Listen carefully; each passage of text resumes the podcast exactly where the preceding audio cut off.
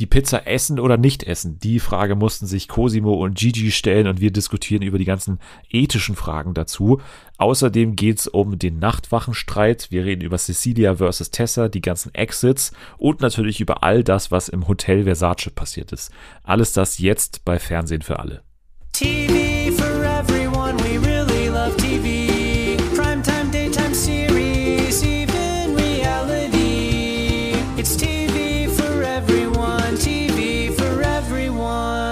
Einen schönen Dienstag, willkommen zurück bei Fernsehen für alle zu diesem Dschungelcamp Special. Ihr hört äh, richtig, das ist äh, Fernsehen für alle am Dienstag, unser kleines Special. Und äh, Special ist es auch deswegen, weil hier zwei ganz spezielle Personen da sind und äh, es eine ganz wie Markus Lanz sagen wird, eine spezielle Sendung zu versprechen will oder mag oder was weiß ich, wie der Satz angefangen hat. Hier ist auf jeden Fall einerseits Selma. Hi. Und andererseits die einzigartige Anni. Hallo. Ihr beide in einer Folge, das ist für mich auf jeden Fall Höchst, Höchstarbeit heute, das Ganze in Zaum zu halten. Ja, ja. So, ich so freue mich, ich habe richtig Bock. Das klappt schon richtig gut. Sehr gut. äh, wir fangen am liebsten gleich an mit dem Dschungelcamp, oder? Wir sind ja hier in der, in der Ruckzuck-Ausgabe von Fernsehen für alle. Deswegen machen wir das ganz schnell. Wir nehmen am Montagabend auf, das muss man bedenken. Wir haben die Montagabendsfolge deswegen nicht mehr in unserer Bewertung hier dabei. Stattdessen haben wir aber ja äh, viele Folgen, ähm, in denen dann auch viele Sachen passiert sind, wie zum Beispiel die Regelverstöße, Tessa vs. Cecilia, Pizzagate und der Nachtwachenstreit. Das auf jeden Fall dazu noch äh, natürlich Iris und äh, ja, all das, was äh, Familie Katzenberger Klein Cordalis natürlich auch ähm, betrifft. Das werden wir auch nochmal diskutieren. Aber wir fangen mal an mit, ja, ähm, den Exits, würde ich sagen. Äh, Verena ist raus. Selma, das ist mhm. für dich wichtig. Du bist ähm, natürlich todtraurig gewesen, dass ähm, dein Schäfchen, dein Promi-Patenkind äh, als erste Tschüss sagen musste. Ja, also das hat mich tatsächlich auch sehr getroffen. Ich habe nicht damit gerechnet, dass Verena so schnell ausscheidet. Und ich habe tatsächlich die Nacht auch nicht schlafen können. Ja, also Verena ist raus. Selber natürlich hat hier Medien übergreifend darüber berichtet, dass sie natürlich ihre Schwierigkeiten hat mit diesem Promi-Patenkind mhm. und hat schon bei den kleinsten Problemchen hat sie sofort ihre Rolle als Mutter über Bord geworfen. Das war überraschend für uns alle, aber es war natürlich vertretbar. Ich meine, Selma muss selbst entscheiden, wie sie ihre Mutterrolle interpretiert und sie hat sich dafür entschieden, dass ihr das nicht so ganz viel bedeutet. Jetzt ist Verena raus. Fehlt für dich was in der Show und, und wohin sind deine Sympathien seitdem gewandert? Mir fehlt absolut nicht, seit Verena raus ist. Und ich muss sagen, dass meine Sympathien von Anfang an nicht bei ihr waren, sondern tatsächlich bei Jamila. Und da kommt Anni natürlich ins Spiel, ne? Ja, ich habe das ja jetzt auch schon mehrfach gesagt, aber ich mag Jamila. Ich finde sie super sympathisch. Sie macht sich gut im Dschungelcamp. Sie hat so Dschungelkönigin-Vibes an sich, weil sie ist nicht zu auffällig, sie ist nicht zu ruhig, sondern sie macht so ihr Ding. Sie ist sehr, sie kann sehr lustig sein, wenn sie möchte. Es gibt so ein paar Stories über sie, aber nicht übertrieben viel. Sie ist ja auch ähm, mittlerweile offiziell fast schon eine Favoritin auf den Titel, weil Markus ja. Küttner, der Unterhaltungschef von RTL, ja immer zur Halbzeit ein Interview bei DWDL gibt und da immer so ein bisschen auf die Staffel schaut, wie kommt die gerade an und wie ist es so da vor Ort. Der ist ja auch immer dabei, dann an der Produktion beteiligt.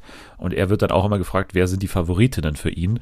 Und er hat gesagt, ja, er gönnt irgendwo den Titel den beiden Entertainern Cosimo und Gigi, sagt aber auch, weil er immer historisch gesehen falsch lag, dass er jetzt auf Jamila tippt als Gewinnerin. Und äh, deswegen, ähm, ja, kann man schon sagen, dass auch RTL natürlich davon Wind bekommen hat von dieser Favoritinnenrolle, die wir ja schon eigentlich fast äh, seit Beginn eigentlich eher attestieren. Jetzt ist es aber auch, finde ich, so, dass jetzt vor allem in der Sonntagsfolge das auch ganz klar zu sehen war, finde ich, dass auch äh, ja die Sendung ihr diese Rolle jetzt mittlerweile irgendwie gibt, nachdem zuerst in der ersten Woche so ein bisschen Puppies diesen Schnitt bekommen hat, von wegen, er wurde immer in den Szenen reingeschnitten, wo er dann auch äh, natürlich so die typischen Dschungelkönig-Qualitäten beweisen durfte, hat das jetzt für meinen Begriff eher Jamila bekommen jetzt in den vergangenen Tagen. Klar, du musst es auch anbieten und du musst auch diese Persönlichkeit erstmal haben, aber es gehört dann auch ein bisschen Glück dazu natürlich, dass du dann mit einer Geschichte von wegen, ja, ich vermisse meine Tochter, halt in die Sendung kommst, mhm. weil jeder in der Sendung vermisst irgendjemanden mhm. und äh, sie bekommt halt dann diese drei, vier Minuten Sendezeit und das ist halt schon, äh, also kann sie sich auf jeden Fall glücklich schätzen, aber sie hat es ja auch verdient. Ich habe ja nichts gegen sie. Nee, auf jeden Fall ähm, hat sie das verdient. Generell mit den Stories, die sie erzählt und so, man, man fühlt da ja ein bisschen mit und natürlich ist es auch schon so geschnitten, dass man auch Mitleid empfindet oder mit ihr fühlt. Aber ich habe da absolut nichts dagegen. Also von mir aus kann das gerne so weitergehen. Ich muss sagen, oder ich muss, also beziehungsweise Anni fragen, ob wir uns das Sorgerecht teilen können, weil ich habe ja jetzt kein oh. Kind mehr und ich würde nee, nee, tatsächlich, nee, das, äh, das geht nicht. Das okay. machen wir nicht. Ja gut, aber nee, ich unterstütze trotzdem Jamila hiermit nochmal offiziell. Also ich finde, diese Frau ist einfach die perfekte Mischung. Es ist mal lustig, mal ist es, wie Anni schon gesagt hat, emotional, man fühlt mit und auch wenn sie dann, ähm, das werden wir wahrscheinlich eh gleich ansprechen, so in einen kleinen, ja, man kann es nicht Konflikt nennen, aber sowas ähnliches mhm. halt. Wenn sie da reingerät, dann ist man auch auf ihrer Seite, weil man schon verstehen kann, warum sie in dem Moment so reagiert, wie sie reagiert. Ja, das ist ein bisschen so wie im äh, amerikanischen Präsidentschaftswahlkampf. Ne? Wenn ein Kandidat in der Vorwahl irgendwie ausscheidet aus derselben Partei, dann ähm, kommt es darauf an, wen endorst er jetzt. Mhm. Ne? Also wem gibt er jetzt die Unterstützung? Und das ist jetzt gerade hier passiert, ne? live ja. bei Fernsehen für alle, dass Selma ihre Unterstützung offiziell Jamila Rowe hat zukommen lassen. Das ist natürlich ein, ja, wird auf jeden Fall für Bewegung auf den Märkten sorgen, was da gerade passiert ist. Bevor man diesen Nachtwachenstreit anspricht, muss man ja Pizzagate ansprechen, weil das ja miteinander mhm. zusammenhängt.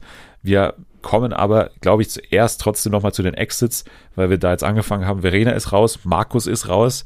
Jetzt eben der letzte Exit, den wir verfolgen konnten, ist der von Tessa und der ist ja schon ein signifikanter, weil Tessa war schon ein riesiger Bestandteil dieser Staffel bisher und hat bestimmt auch vieles an den Konflikten getragen, unter anderem den Konflikt mit Cecilia. Den können wir jetzt nochmal diskutieren, weil der schon auch ja, schwierig einzuschätzen ist, weil ne, wir wissen von Tessa, ne, zu 60 Prozent psychisch behindert, wir haben das alles diskutiert und man weiß nicht genau, wie man sie jetzt einschätzen soll. Cecilia dagegen war komplett unsichtbar bis äh, zum Freitag. Freitag war der erste Voting-Tag, also Raus-Vote-Tag und genau da war dieser Konflikt ich denke, dass es ihr auch mit den Arsch gerettet hat, ehrlicherweise. Ne? Vor mhm. allem jetzt gegen Tessa diesen Konflikt zu führen, die jetzt nicht sonderlich beliebt ist, wie man sieht am Voting. Mhm. Es war ja diese gemeinsame Schatzsuche. Cecilia hat Tessa vorgeworfen, zu ihr die ganze Zeit Baby und äh, Schwester und so weiter zu sagen. Ja. Das hat Tessa nicht verstanden und dann ging es in diesen Streit und Tessa hat dann irgendwann gesagt, warum bist du so aggressiv? Und danach hat äh, Cecilia irgendwie nicht mehr aufgehört, auf sie einzureden und dann ist irgendwie Tessa ja ausgerastet, kann man sagen, richtig äh, losgeschrien, von wegen, lass mich jetzt in Ruhe und so, es reicht. Und äh, es ging dann nochmal in die zweite Runde, aber erstmal jetzt dieser Ausgangskonflikt. Wie habt ihr das gesehen? Also könnt ihr beide verstehen? Könnt ihr nur einen verstehen und nur eine verstehen? Es ist sehr schwierig, glaube ich, weil, ne, Selma, wir haben das ja auch schon, oder du hast es ja auch schon auf Twitter geschrieben, von wegen, es ist sehr schwer, in Tessa reinzuschauen. Ja, also ich finde es, wie ich schon geschrieben habe, extrem schwierig, mich da auf eine Seite zu stellen. Also am Anfang habe ich mich, glaube ich, eher auf Tessas Seite gestellt. Aber je länger sich das gezogen hat, desto eher bin ich dann auf Cecilias Seite rüber, weil, also es gab ja auch am Sonntag in der Folge eine Situation, auf die wir wahrscheinlich auch gleich näher eingehen werden, ähm, im Rahmen des Pizzagate, wo dieser Konflikt nochmal aufgeflammt ist und wo ich mir dann dachte, okay, ganz ehrlich, es reicht. Also das ist wirklich komplett schwachsinnig, was du jetzt schon wieder sagst. Also von Tessa schwachsinnig meinst du? Genau, von Tessa schwachsinnig, weil sie Cecilia wieder vorgeworfen hat, aggressiv zu sein, was sie halt absolut nicht war in diesem Fall. Aber in diesem Ausgangskonflikt war es halt von beiden Seiten irgendwie so ein bisschen zu viel. Also klar, Tessa ist aufbrausend, sie reagiert dann natürlich ähm, für andere wahrscheinlich ein bisschen nervtötend auch, aber auf der anderen Seite fand ich Cecilias ja, Reaktion und Verhalten auch nicht so geil, ähm, weil alle wissen, dass Tessa Probleme hat, dass sie eine psychische Erkrankung hat und dass man da kein bisschen sensibilisiert ist und dann auch ja, sich zurückzieht und sagt, okay, gut, das ist wahrscheinlich einfach jetzt die Krankheit, die da überhand nimmt. Ich ziehe mich zurück, ich sage einfach gar nichts mehr. Aber nein, Cecilia musste einfach immer und immer und immer weitermachen und dann, ja, hat sie einfach die richtigen Knöpfe gedrückt und hat Tessa dann immer weiter provoziert und die hat sich dann immer weiter reingesteigert. Und das hat sich dann einfach hochgeschaukelt und war dann am Ende für alle Beteiligten, glaube ich, nicht so toll das hat das Ding, finde ich, dass Cecilia nicht aufgehört hat und vor allem, dass es nochmal dann am Tag danach und dann eben nochmal im Rahmen äh, des äh, Pizzagate-Streits nochmal dazu kam, dass dieses Ding irgendwie aufgeflammt ist, mhm. weil ich finde, Cecilia ist mit die einzige Person in diesem Camp, was wir von ihrem Hintergrund wissen, die eigentlich mit der Situation zurechtkommen sollte, finde ich, weil ja. wir wissen von ihr, sie arbeitet mit Behinderten, das hat sie selber gesagt, ne? Sie sollte also für mich, und das hat jetzt nichts damit zu tun, körperlich, geistig bin halt, finde ich, finde ich zumindest, ne? dass man in diesem Beruf ein gewisses Maß an, äh, man sollte ein Verständnis dafür mitbringen, wie kranke Menschen, und das ist jetzt völlig, äh, sage ich mal, medizinisch formuliert, weil das ist ja in dem Falle krank, aber es ist jetzt eine absolute Krankheit, mit der man leben kann und mit der man auch gut leben kann. Da sollte man eigentlich wissen, wie man damit umgeht und dass man dann nicht ständig nochmal nachlegt sozusagen. Mhm. Und das finde ich halt das Kritische daran. Also, und dann vor allem, was wir jetzt noch gar nicht gesagt haben, war ja Cecilias Wort auch wortwörtlich, Two-Faced. Ne? Es war genau dieser Begriff, den sie auch dann zweimal benutzt hat und äh, da kann man das diskutieren, ob dann dieser Begriff der äh, Ausgangspunkt war, dass es dann so laut wurde oder auch nicht. Da wurde ja auch schon sehr genau analysiert in diesem Zwiegespräch, wie das denn abging. Ist ja auch völlig wurscht. Auf jeden Fall, dieses Wort finde ich ist nicht gut. Also wenn man diese Erkrankung kennt von Tessa, dann ist es nicht gut. Was man aber gleichzeitig sagen muss, und dann darfst auch du, Anni, sorry, ich muss jetzt kurz einschieben. Nein, weil auch ja die ähm, Begleitung von Tessa im offiziellen Dschungelcamp Podcast gesagt hat, diese Erkrankung von Tessa, die ist im Dschungelcamp gar nicht sichtbar und die ist völlig äh, gesund da drin sozusagen. Alles, was wir sehen, ist nicht Teil der Krankheit sozusagen. Also da muss man natürlich auch ein bisschen drauf hören, wenn man mhm. das von ihrer Begleitperson hört, dann muss man da auch, glaube ich, irgendwann mal aufhören, quasi in alles diese Krankheit rein zu projizieren, was wir ja auch irgendwo tun, was man aber auch, glaube ich, verstehen kann, dass man das tut, wenn sie sich exakt so verhält, wie nun mal das Krankheitsbild ist. Aber wenn sie eben sagt, das ist alles in Ordnung da drin und nach ihrer Meinung so ist die da in einem Zustand, der völlig okay ist, dann muss man das auch beachten, finde ich. Und ja, das macht für mich alles super schwer, ich bin tendenziell, glaube ich, eher bei Tessa, auch wenn ich das schon super nervig fand, wie sie die ganze Zeit Schwester, Süßmaus und so, nee, Süßmaus hat sie nicht gesagt, es kommt von mir, dass mir das auf die Nerven geht. Also wenn mir jemand diese Begriffe die ganze Zeit sagen würde, dann würde ich auch mal sagen, hör jetzt mal auf, ich bin keine Schwester, so gesehen, so dieser ganze rassistische Überton oder Unterton jetzt mal äh, rausgelassen, weil ich das Tessa gar nicht vorwerfen will. Aber das muss man natürlich auch nochmal dazu sehen, dass das speziell Cecilia halt mehr anfassen kann als andere Menschen in diesem Camp. Der Begriff Schwester beispielsweise. Ne? Das Fass will ich jetzt gar nicht aufmachen. Aber jetzt mal Anni, sorry. Ja. ähm, ich wollte eigentlich auch nur nochmal Cecilia in Schutz nehmen, nicht wirklich, aber noch was zu ihrer Situation sagen. Ich glaube, es ist halt schon anders ist, wenn ich mit einer Person sozusagen wirklich 24 Stunden am Tag aufeinander sitze und dann ständig damit konfrontiert bin. Und ich finde, man darf sie da nicht zu sehr in Kritik nehmen, was ihren Beruf betrifft, weil es ja schon nochmal was anderes ist, ob ich auf beruflicher Ebene mit diesen Leuten zusammenarbeite oder ob ich 24-7 wirklich mit einer Person ständig konfrontiert bin. Das soll ihr Verhalten auf keinen Fall entschuldigen, weil es, also trotzdem braucht es ja noch ein bisschen Professionalität und sollte das irgendwie einordnen können. Aber ich finde schon, dass es da nochmal einen Unterschied gibt. Und ich finde auch, dass Tessa halt leider diese nervige Art an sich hat, dass sie sofort Konflikte auflösen muss und man kriegt, also oder beziehungsweise so wirkt es auf einen, dass sofort, wenn ein Konflikt war, dann sind keine fünf Minuten um und sie steht schon wieder auf der Matte und will das jetzt lösen und redet dann so auf diese Person ein und akzeptiert dann auch nicht, wenn zum Beispiel, ich glaube, bei der Cecilia war es am Morgen danach, irgendwie beim Zähneputzen oder so. Cecilia hat offenbar gar keinen Bock, mit ihr jetzt darüber zu reden. Und sie akzeptiert das aber nicht, sondern quatscht dann immer weiter und ja, ich will das jetzt klären und du musst mich doch auch verstehen und ich meine es ja gar nicht böse und so. Und ich glaube, manche Leute brauchen da einfach so ein bisschen Abstand und müssen da mal drüber nachdenken und haben dann vielleicht, keine Ahnung, am nächsten Tag Bock und Zeit, ähm, sich damit nochmal zu beschäftigen, aber nicht irgendwie immer so fünf Minuten und dann, oh, wir müssen das jetzt klären, ich kann sonst nicht schlafen oder ich komme damit nicht klar, wenn wir das jetzt nicht klären und so. Und das ist halt ultra nervig.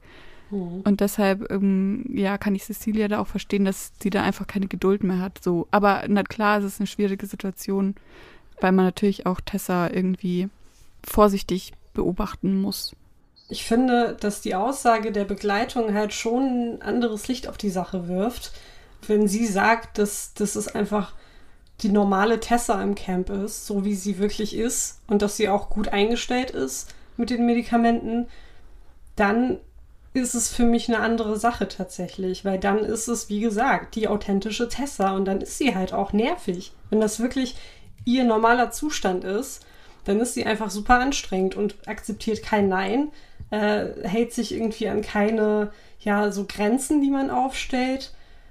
ich weiß nicht, dann fällt es mir ein bisschen schwer, mich auf ihre Seite zu stellen. Und dann bin ich eher bei Ja, Cecilia, aber- weil ich mir vor, also sorry, ich kann mir richtig gut vorstellen, wie nervig das sein muss, wenn man 24 Stunden mit so einer Person im Camp verbringt, die wirklich in allem super militant ist. Also egal, worum es geht, die geht komplett ins Extrem, nervt alle Anwesenden damit. Also egal, ob es jetzt um Veganismus geht oder um was anderes. Ich weiß nicht, da, da kann ich schon verstehen, dass die Zündschnur ein bisschen kürzer dann ist bei einigen Leuten im Camp.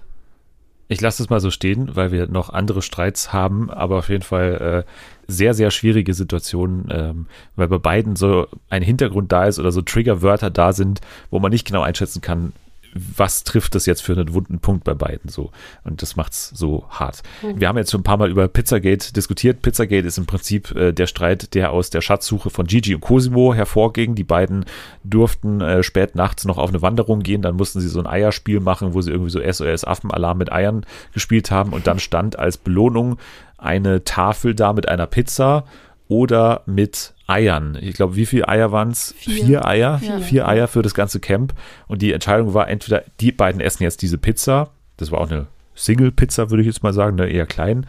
Oder sie bringen die vier Eier mit ins Camp und die gehen dann alle. Und sie haben sich für die Pizza entschieden.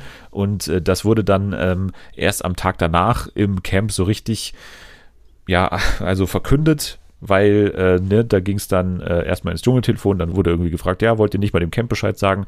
Und dann haben sie es gesagt, beziehungsweise erst sollte es Cosimo sagen, dann hat der nicht so richtig irgendwie das äh, präzise gesagt, dann hat Gigi eher das Ganze recht straightforward gesagt, hat gesagt, ja, dann habe ich ja die Pizza einfach gegessen mit Cosimo und äh, klar wurde sich dann entschuldigt, aber daraus hervorging ein großer Streit, beziehungsweise viele GegenrednerInnen, also allen voran äh, Papis, Claudia, Lukas, waren so, würde ich sagen, Jolina natürlich auch, diejenigen, die da äh, den Zeigefinger gehoben haben und gesagt haben, so geht's natürlich nicht, Jamila auch.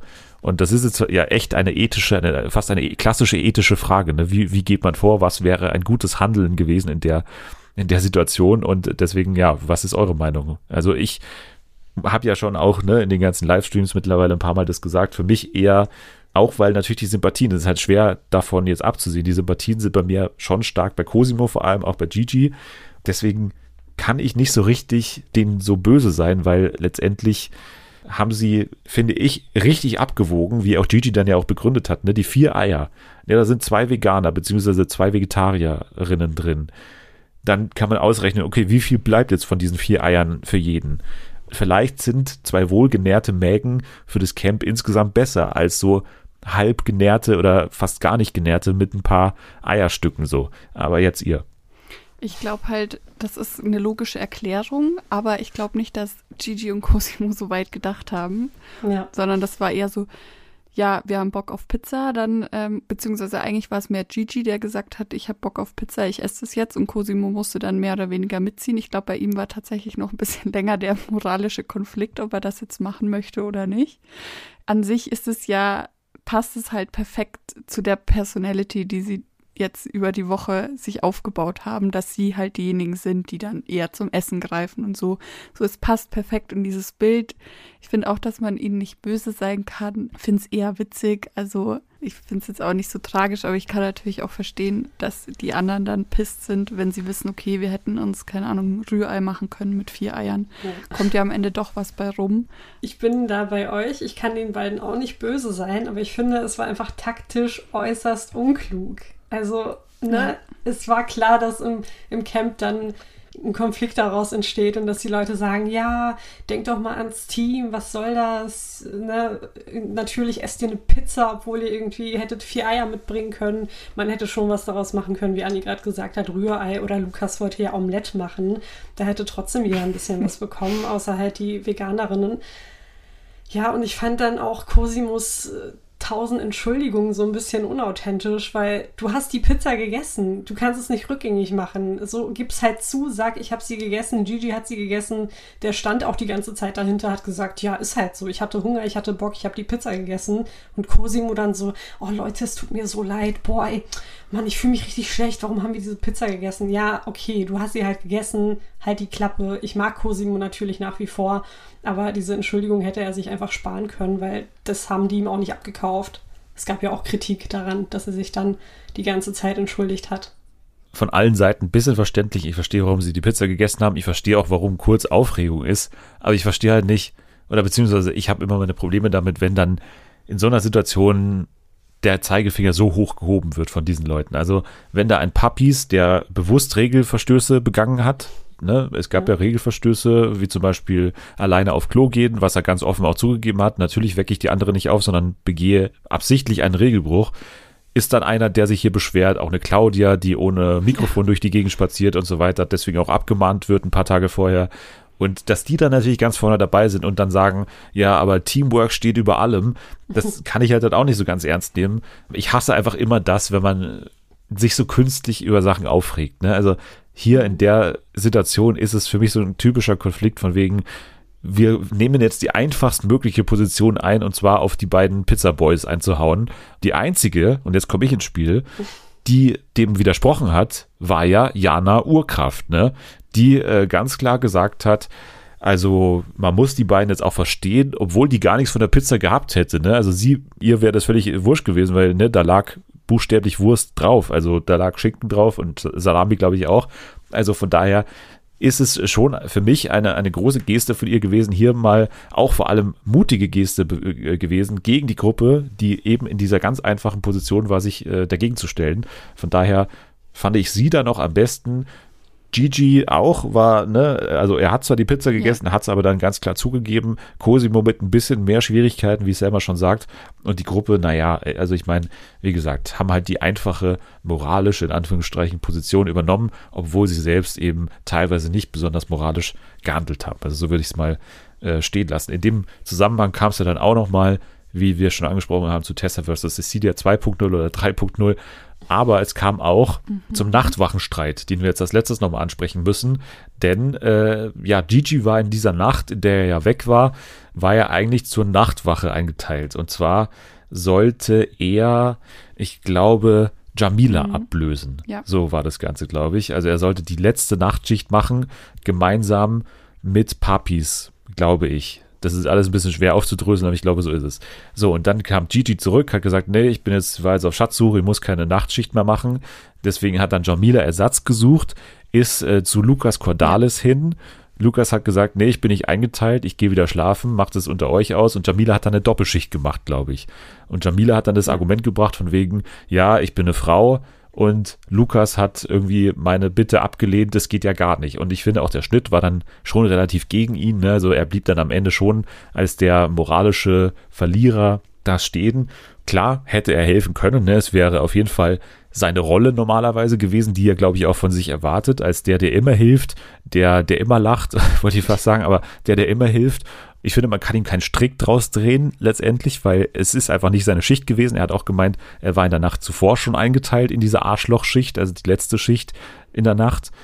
Und deswegen, ja, finde ich es auch wieder sehr schwer, da zu entscheiden. Äh, wie habt ihr den äh, Streit gesehen oder äh, den Ausgangspunkt überhaupt? Hätte Lukas die Schicht übernehmen müssen und, und regt sich Jamila, die ja bei den Zuschauern am beliebtesten oder mit am beliebtesten ist, da äh, zu Unrecht auf? Also ich finde, dass er nicht die Schicht hätte übernehmen müssen. Auf keinen Fall. Aber ich hatte davor schon das Gefühl, dass, ich glaube, Jamila war mit Claudia, oder? Und die haben sich ja auch ähm, beraten, wen sie jetzt nehmen können und sind dann so ein paar Leute durch und sind dann halt bei Lukas hängen geblieben und so. Also sie hatten sich ja was dabei gedacht und ich stelle mir dann immer vor, okay, wie würde ich das jetzt machen? Aber ich glaube, wenn jemand zu mir herkommen würde und mich fragen würde, ob ich es machen würde, dann würde ich halt schon sagen, ja, mache ich, auch wenn ich müde bin oder fertig bin oder wie auch immer. Um 4 Uhr nachts machst du das? Ja. Wenn ich dich um 4 Uhr nachts aufwecke, machen wir jetzt kurz äh, zusammen irgendwie Abwasch. Dann stehst du auf, ohne Probleme. Obwohl du weißt, ich habe letzte Nacht schon den Abwasch gemacht um 4 Uhr nachts und jetzt äh, nochmal. Ja, aber wenn mich jemand drum bittet und ich weiß, dass es irgendwie hier um was geht in dieser Situation, ja. ich lege mich doch nicht wieder schlafen. Also ich finde das schon so ein bisschen also klar muss er es nicht machen, aber ich finde, dass schon so ein bisschen so ein moralisches Ding dahinter steht, dass man, wenn man aufgefordert wird, dass man und drum gebeten wird, dass man das macht. Also ich finde auch nicht, dass man jetzt Lukas einen Strick draus drehen muss. Also ich habe auch vollstes Verständnis dafür, dass er, er sagt, nee, er geht wieder pennen. Aber ich sag nur, ich hätte es gemacht, weil mich jemand drum bittet. Und im Endeffekt hat es Jamila dann selber gemacht, eine Doppelschicht, hätte sie auch nicht machen müssen. Und natürlich war es auch von ihrer Seite so ein bisschen übertrieben und auch dieses ganze Gerede von wegen, er ist ein Mann, er muss das machen, ist auch völliger Schwachsinn. Aber ja, ich hätte es gemacht. Selma auch, nehme ich an.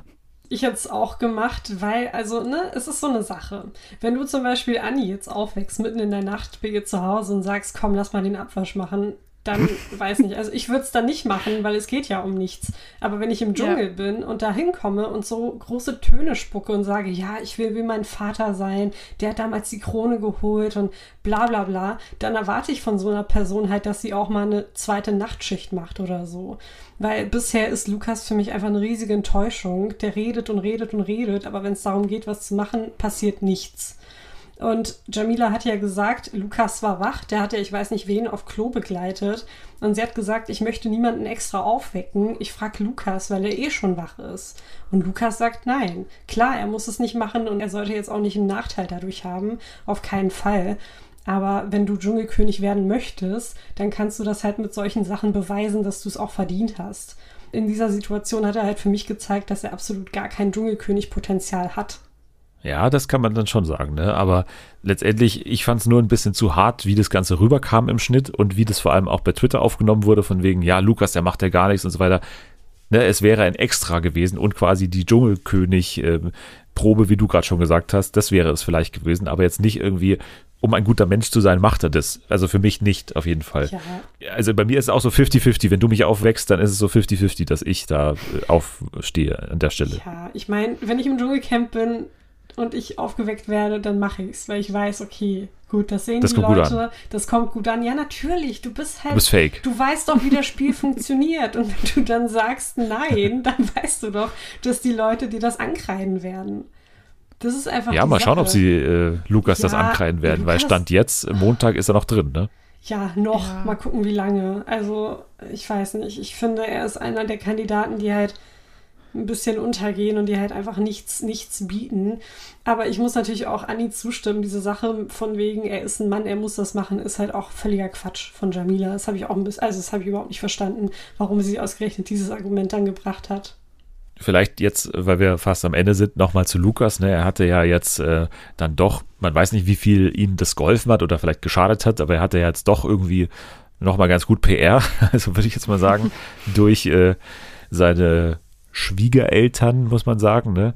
Iris Klein und Peter Klein. Peter Klein ist sein Betreuer, äh, neben Jana, ne, die ja auch seine Betreuerin ist, aber er ist äh, sein, äh, seine Begleitperson im Hotel Versace und es gab dann eben Schlagzeilen. Iris Klein äh, irgendwann nachts in einer Sektlaune hat sie so gewisse Sachen hochgeladen, von wegen, äh, wie kannst du nur, wie kannst du mich betrügen? Ich wusste nicht, dass du auf äh, blonde, dünne Models stehst und hat dann auch gesagt, geh zu deiner Yvonne. Dann hat es für kurz äh, Verwirrung gesorgt, weil es gibt zwei Yvonnes, die äh, Begleitpersonen sind. Einerseits die Ehefrau von äh, Markus Mörl, die dann gleich mal ein Statement äh, rausgelassen hat per DPA, Eilmeldung, überall in den Zeitungen, Schlagzeile Nummer eins. Äh, ich bin nicht die Yvonne, die mit äh, Peter Klein geschlafen hat, angeblich.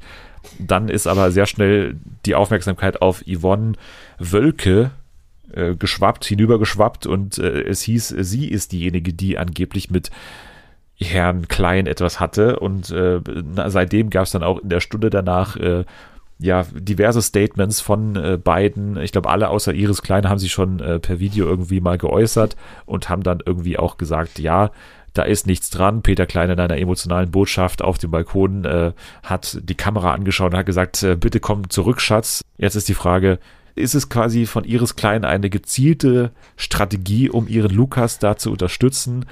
Wer hat recht, hatten die beiden Sex, was ist passiert und was hat Yvonne König damit zu tun?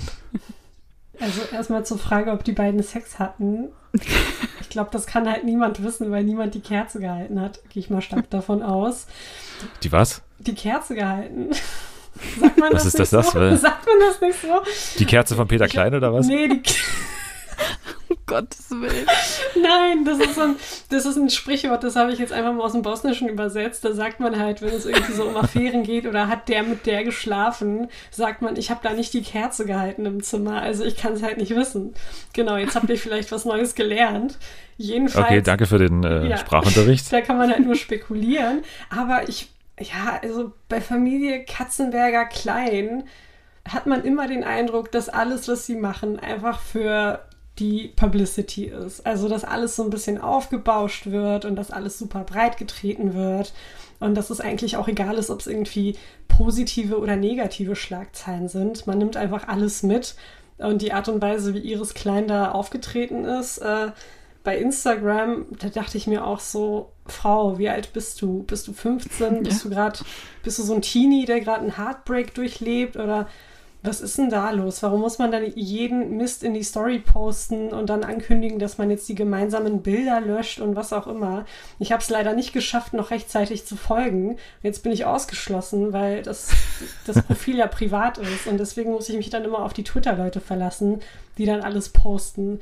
Also, ja, nicht nur auf die Twitter-Leute, sondern vor allem, und da kommt jetzt unser Promi-Paten-Programm aber richtig zum Tragen, ne, natürlich unsere Jana, die von Beginn an natürlich in den Followerschaften ja, ist von den ganzen Leuten und die da immer Bericht erstattet. Also alle Jana-Folgen bei Twitter, at Krack, da kann man das Ganze natürlich hautnah verfolgen, weil sie ist dafür verantwortlich. Oder nicht verantwortlich, sie war nicht im Hotel Versace, das sei mal klargestellt, aber sie ist, ja, genau, eventuell. Ne? Das ist ja auch noch nicht raus, wer jetzt konkret hier gepetzt hat bei Mama Klein.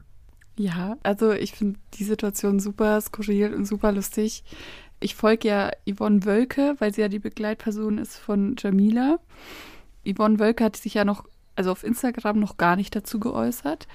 Ähm, sie postet nur ständig Stories von süßen Koala-Bären und dann war sie da mal im Zoo und hier im Dinner und hier mal ihr Drink und ihre Aussicht vom Balkon. So, sie ist, sie juckt's gar nicht. Sie ja, aber da, ne, da wird ja auch dann also wenn man die Stunde danach und auch unsere Livestreams verfolgt, dann wird man sehen, da gibt es auch Leute, die ihr quasi vorwerfen, diese ganzen Koala-Bilder, wo sie dann drunter kommentiert von ja. wegen, äh, also den ich würde gern so einen mitnehmen oder ja. den will ich mitnehmen oder den will ich haben oder so.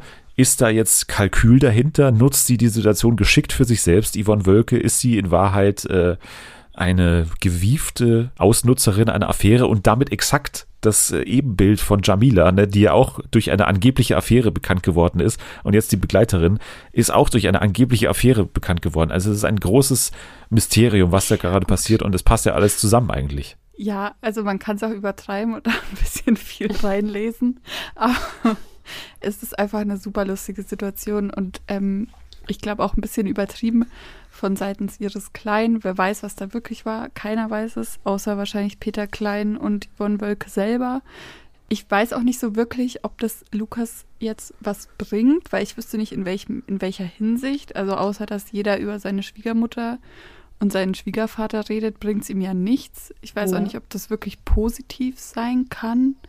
Negativ vielleicht auch nicht unbedingt, aber. Die Logik ist ja von den Leuten, die jetzt sagen, das ist dazu, um Lukas irgendwie nach vorne zu pushen, ist ja, also müsste ja sein, das hilft dabei, ihn mehr in die Sendung zu bekommen im Sinne von, Sonja und Jan greifen das Thema mehr auf, dadurch hat Lukas mehr Screentime oder so, aber es ist auf jeden Fall sehr, sehr um die Ecke gedacht. Also zu 100 Prozent verstehe ich diesen Gedanken auch nicht ganz, wie ihm das jetzt konkret helfen würde.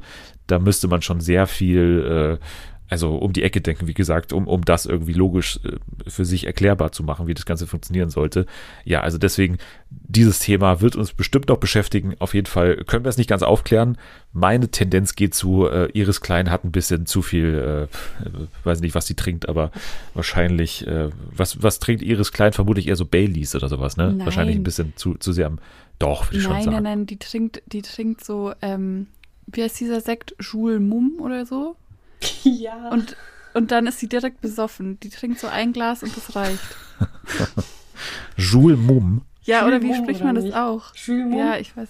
Dann äh, ist auch der Sponsor der heutigen Folge bekannt. äh, danke für die Unterstützung. Ihr bekommt 10% natürlich mit dem Code Selma und Anni gehen saufen. So, jetzt. also, äh, ich glaube, wir haben auch jeden jetzt abgefrühstückt eigentlich. Wir haben sogar so, irgendwo mal Markus erwähnt, ja, sorry. Wir haben noch nicht erwähnt, dass ähm, Verena einen Heiratsantrag bekommen hat. Ach ja, das habe ich fast vergessen. Natürlich die Promi-News des Jahres. Ja, also ich meine, du hast es vergessen, Selma. Du hättest mhm. es eigentlich einbringen sollen. Die letzte Amtshandlung von Verena im Dschungelcamp war ja, ne, sie tritt aus, sie geht da stinkend irgendwie noch äh, mit Mundgeruch an den Strand und da wartet ein kleiner Zwerg namens Mark Terenzi auf sie mit blondem Haar und einem Ring in der Hand und hält um ihre Hand an. Und was war dein Gefühl? Hast du geweint in der Szene selber? Ja, ich habe geweint, weil es mir so peinlich war. Es war richtig schlimm. Also, Oh Gott, Man muss wissen, Selma war eigentlich im Bild, aber sie ist hinten im Sand versunken auf, auf dem Strand. nee, ich war nicht im Sand, ich war im Wasser. Ich habe versucht, mich zu ertränken, weil es wirklich so, so verdammt unangenehm war. Also ich habe es bis eben auch erfolgreich verdrängt. Also danke für gar nichts, ihr beiden. Furchtbar, also wirklich furchtbar. Die kommt da einfach komplett fettig aus diesem Dschungelcamp raus, wie du schon gesagt hast, stinkend und mit Mundgeruch und was auch immer. Und dann kommt so ein Heiratsantrag. Das ist halt wirklich das Unromantischste, was man sich hätte vorstellen können. Also, nee, also ich bin, ja, gesagt, so also ich bin kein Fan dieser Beziehung, sorry. Also es ist lächerlich. Ja. Es war halt so übel erzwungen. Also es war so unangenehm. Ja über drei Tage haben wir Verena gehört, wie sie unbedingt einen Heiratsantrag möchte. Und dann hat sie noch Papis ins Boot geholt und er musste ihr Ratschläge geben und wie auch immer.